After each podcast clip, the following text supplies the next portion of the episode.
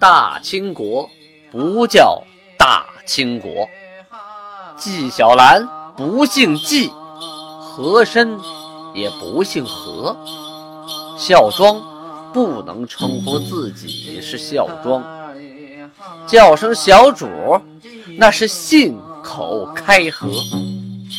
白手绢的那些都是妓女，绝对不是格格。您想了解真正的清朝历史，请听由俊贝勒播讲的《清通鉴》。上文书说到，努尔哈赤剿灭挥发，建立整四旗，明朝这边坐不住喽。明蓟辽总督简达以忧患可虑书臣为约，就是说这个总督简达呀，说这个忧患我们得考虑一下了。啊，所以上书，简单的是这么说的：建求自国初设位受封入贡，永作外藩，虽顺逆不长，辅角并用，逐能受我羁縻，以致努尔哈赤忠顺学好，堪边效力，于二十三年，啊，加升龙虎将军，嗣后升据日重。志气渐骄，乃今蓄养精兵三万有机，世世绝将，蚕食诸夷，意欲侵扰朝鲜，交通西鲁。庆庆乎见蒙反侧之念，因尽意裁减入贡车驾，致生愿望，乃于各处官使强财深金。逼索高价，借口训端，诸求无已。晋又打造器械，操练兵马，矫谋叵测，窥其情形，恐有不轨之谋。除加强戒备外，仍选能干官员往建州宣谕，侦探情形，以定抚育攻伐策。输入万历帝。下所思详议已闻。这段话呢，还是要解释一下。明朝的蓟辽总督简达呀，上书说呀，这建州啊，从我们开始啊，给他设卫啊，拿他们当做外藩。他们呢，时不时的有闹的时候啊，也有顺的时候。我们呢是安抚和征剿并用，一直能管得不错。到努尔哈赤呢，这个人呢，很好学，很忠顺。看边效力，后来我们就封他当龙虎将军。可当了龙虎将军以后啊，就开始招兵买马，以强凌弱呀，而且还准备侵扰附近的朝鲜啊，和西鲁，他指的是这个海西女真那边的东海女真啊，和西鲁那边也开始联系上了。渐渐的呀，萌发了一种可能要造反的意思啊。我们呢？就减了他入贡的车价，意思就是说，你每次来入贡做买卖啊，不准带那么多东西了，你就挣不回那么多钱，不是了吗？哎，这努尔哈赤呢，在边境这些马市啊、牧市啊，就抬高身价，他不准许啊这些女真人卖那么多的参啊，减少了人参的供应量，这样的话，物少价高啊，他就借口挑衅啊，各种要求，哎呀，提一个没完没了。最近呢，又有人报啊，说他一直在打造器械，操练兵马，这个阴谋叵测呀。看这个情形，可能会有不轨之行为啊。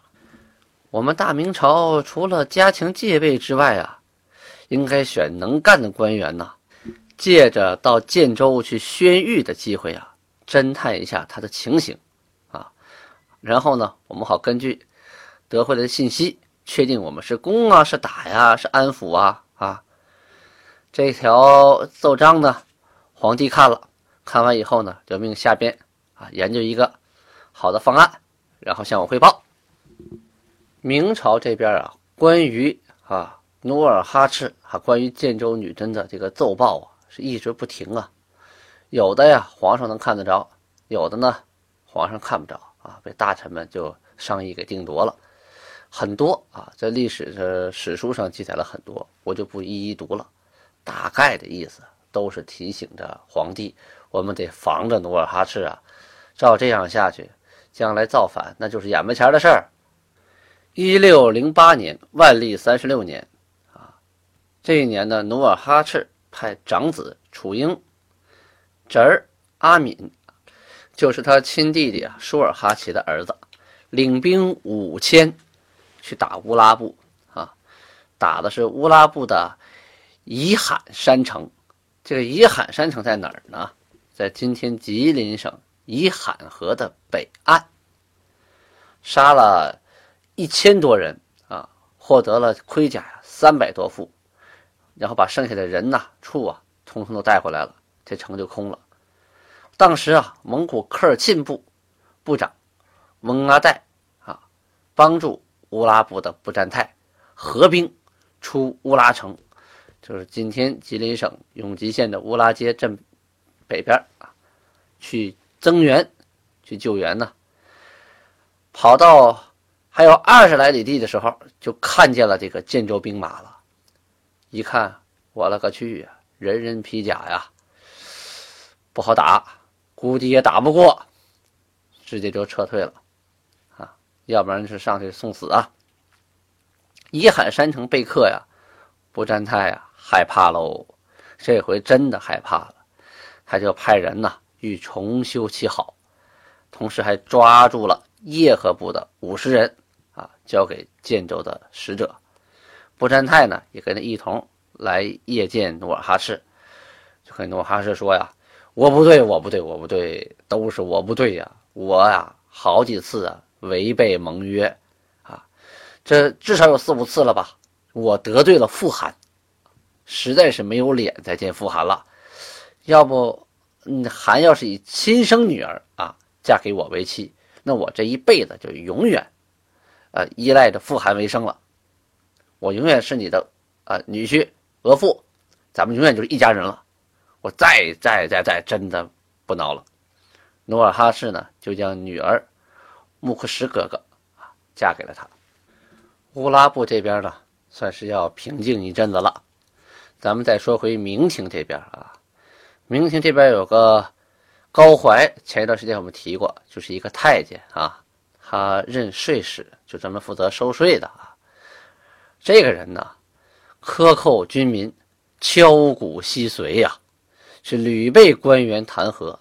但是万历帝呢，不管不问啊。这个高怀啊，自己啊招募了辽东的死士，就自己啊召集了一波人马，经常啊出寨去打猎。而且呢，到朝鲜那边啊，还索要珠宝、貂皮、马匹，经常呢跟边将争功。山海关内外啊，都被他欺负的是怨声载道啊。同时，他还克扣军粮，好几个月呀。这当兵的都吃不饱饭，拿不着钱，都被他收入囊中了。而且当兵打仗啊，啊得的这个功劳啊，也被他抢去了。所以皇帝啊，就以为这个人在边关干得很好呢，所以也就不管不顾，啊，任他自由的放肆。当时的前卫屯啊，就是现在辽宁省最西边啊，绥中县前卫，前卫那地方，你要走国道的话，现在还能路过那儿啊。有这么一些军兵啊，实在是受不了他的虐待了，半夜里啊，就把他的家丁啊，给囚禁起来了。就是手下那帮爪牙啊，鹰犬，就高怀手下这帮人啊，给囚禁起来了，一顿打呀，最后直接给打死了。打死了以后，看看自己也走投无路了，往哪逃啊？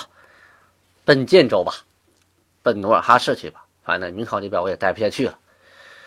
逃到边关的时候啊，就被这个边关那个将领啊给拦下了，说：“你看，无论如何我们也不能叛国呀，是吧？实在不行，咱们先把。”高怀杀了，杀完了再说，是不是？也不是说皇上欺负我们，这个高怀这个人他不是东西。最后等于啊，边关的士兵就开始谋反了，就就不听这个高怀的了。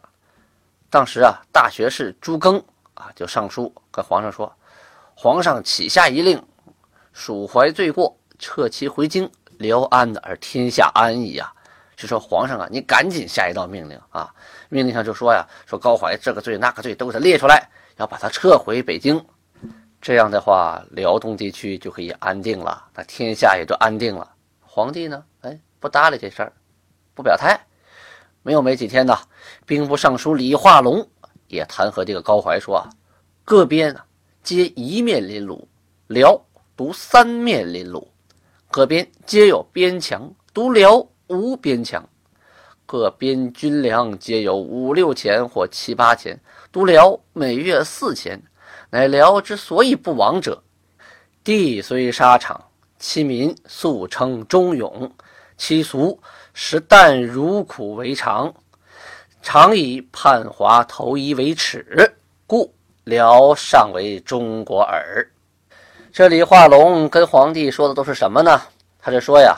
我们其他的边境啊，都是一面临敌，唯独啊辽东这个地方三面临敌。你看，有蒙古，有女真，还有朝鲜，是吧？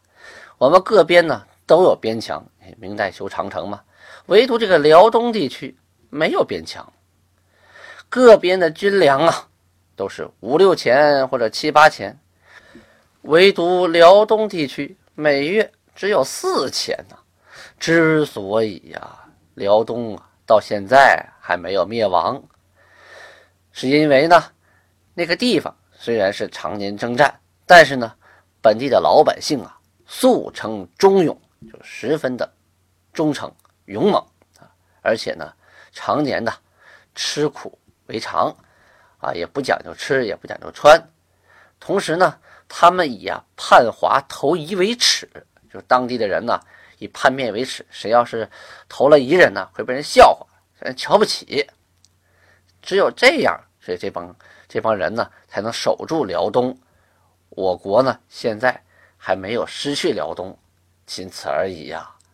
至淮入辽，而辽之王形成矣。先辽阳城有四十七家，七家皆有数千之产，唯淮搜索已尽，非死。而喜非喜而贫，无一家如故矣呀！夫宁前卫弹丸之地，欺君几何？乃怀寇银一位至六千余两，即此一处二十五位，便可知矣呀！既清太仓，绝东流，不能天怀无底之贺。今奴囚方不得行人，招王纳叛。而我复为冤屈于为从屈却，啊，等等等等吧，这个后边都是文言文啊。我先给解释一下整个这篇意思，就是说呀，当这高怀到了这个辽东的时候，辽东啊，哼，肯定是好不了了，必亡啊。举个例子说，辽阳城有四十七家富户啊，每家资产都过千呢。可高怀到了辽阳以后，一顿搜刮呀，这四十七户大老板呐。非死即走了啊，没迁走的都变成穷光蛋了，就没有一家还跟以前一样富裕的。就前卫这么点小地方啊，能有多少兵啊？啊，当兵能能富成什么样啊？这个高怀呀，居然扣了一个卫啊，银子六千多两啊，就这么一个卫就扣了六千多两，可想而知，这二十五个卫归他管还有好啊。我们不能填他这个无底洞啊！现在的形势是啊，努尔哈赤在建州那边招揽降人啊，谁来投降，好吃好穿的，好喝的啊，还给地种。可是我们这边怎么做的呢？啊，我们这边是围渊驱鱼，围从驱雀呀，就是我们本来是有水，我们就把鱼往外边撵；我们有丛林，去把鸟往外边撵呐。照这样下去。我们这将来真跟努尔哈赤他妈打起来，我们这地方没有老百姓了，我们就没有民给我们种粮，没有兵源了。到那个时候，我们该如何是好啊？正巧啊，这个时候辽东地区的锦州、松山啊，军兵哗变了。为什么哗变？就因为这个高怀反了吧？我不同你努尔哈赤，我也不听你大明朝的了。我不把这高怀杀了，这事儿没完。高怀这回害怕了，赶紧的往回逃啊！逃回去啊，他先诬陷同知王邦才、参将李霍阳啊，说他们两个呀追杀钦差呀，要夺皇上的钱粮。我弄这些钱不都是为了交给皇上的吗？这帮人杀钦差、抢御粮，这是要造反呐！后来呀，二人真的被拿住了啊，接送到京城，当面对质。可是边民不知道怎么情况啊，不知道这两位将官被抓去怎么样啊，继续造反，越闹啊，这事儿越大了。当时的蓟辽总督啊，简达呀，又上书啊，弹劾高怀。这皇帝一看，不能再护着这个太监了。虽然挺能给我挣钱的吧，但是激起民愤了也不好管呐，就下旨把他召回了，以通湾税监张掖啊，就是带领他的职务。高怀这么一折腾啊，确实有不少辽东的人活不下去了，就投奔努尔哈赤了。努尔哈赤呢，对汉人呢来投奔的一向是优待。首先呢，这些人啊很有战斗力；其次呢，这些人呢懂得先进的农业生产技术。还有呢，这些汉人里边呀，有很多啊是很有文化的啊，从小呢受过良好的教育，努尔哈赤呢都把他们收入帐下，为他所用。因为他现在建了国家呢，他就需要这些有文化的人，哎，帮他治理国家。话锋再说回来，咱们这个明总兵啊，李成梁这年啊不干了，啊卸任回京。本身啊八十多岁也够累的了。他也当这个总兵官啊，他自己也觉得力不从心，而且呢，政见也不合。他提议啊，是把这个辽东地区一些没有用的这个小啊、小铺啊、小呃小驻兵这个小地方啊，这个撤掉啊，把兵啊集中一下，这样力量会大。但是呢，有人就弹劾他，说他呀是在丢弃啊国家的这个土地啊，这是卖国求荣的行为。他一想，哎。这么大岁数了，算了吧，就主动的请辞，啊，就回家抱重孙子去了。为什么不说抱孙子去了呀？当年李成梁八十有三了，哈，直到九十岁啊，他才去世。你说这年龄活得够大的，长寿老人。他弟弟是李成才，任参将，儿子李如松、如柏。如真、如张、如梅接任总兵官，如子、如吴、如贵、如南亦皆至参将。就是说呀，他的弟弟啊也是参将了，他这些儿子呀不是总兵官呐，就是参将。这一家子呀，兵权在握，自己都八十多岁了，就别再去折腾了啊！颐享天年吧，就回铁岭啊养老去了啊！因为他们祖上就在铁岭居住啊。所以就回铁岭了。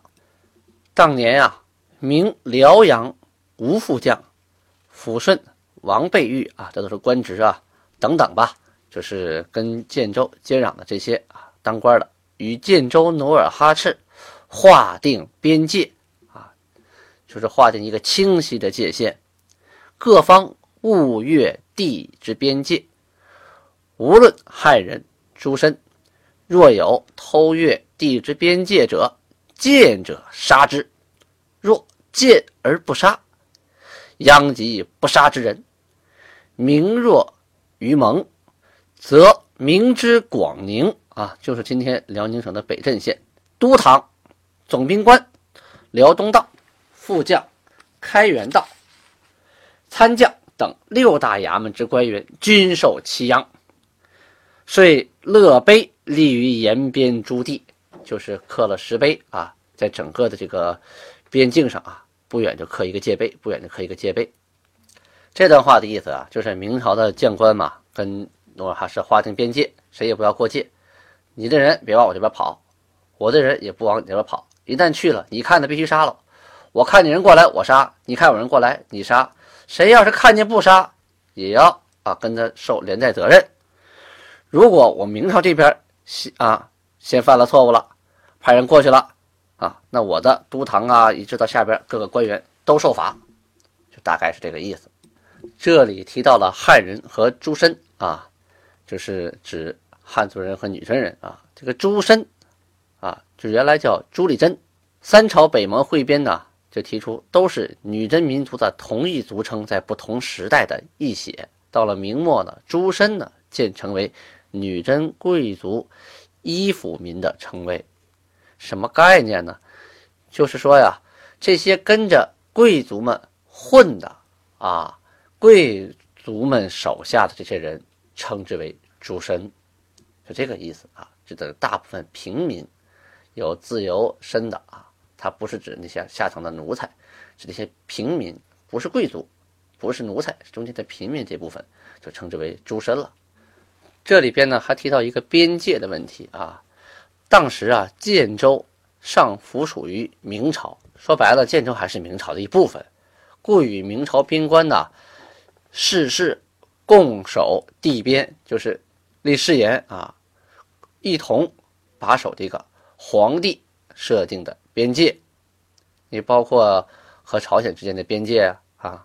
还有建州与这个汉人之间的边界啊，立碑这件事情啊，在满文老档上啊记载的基本都是保持原貌的，写的很清楚。而后期啊，清朝啊官修的史书啊，无不篡改历史，就说后期的这个史书啊写的都不是这么回事了。是什么呢？怎么写的呢？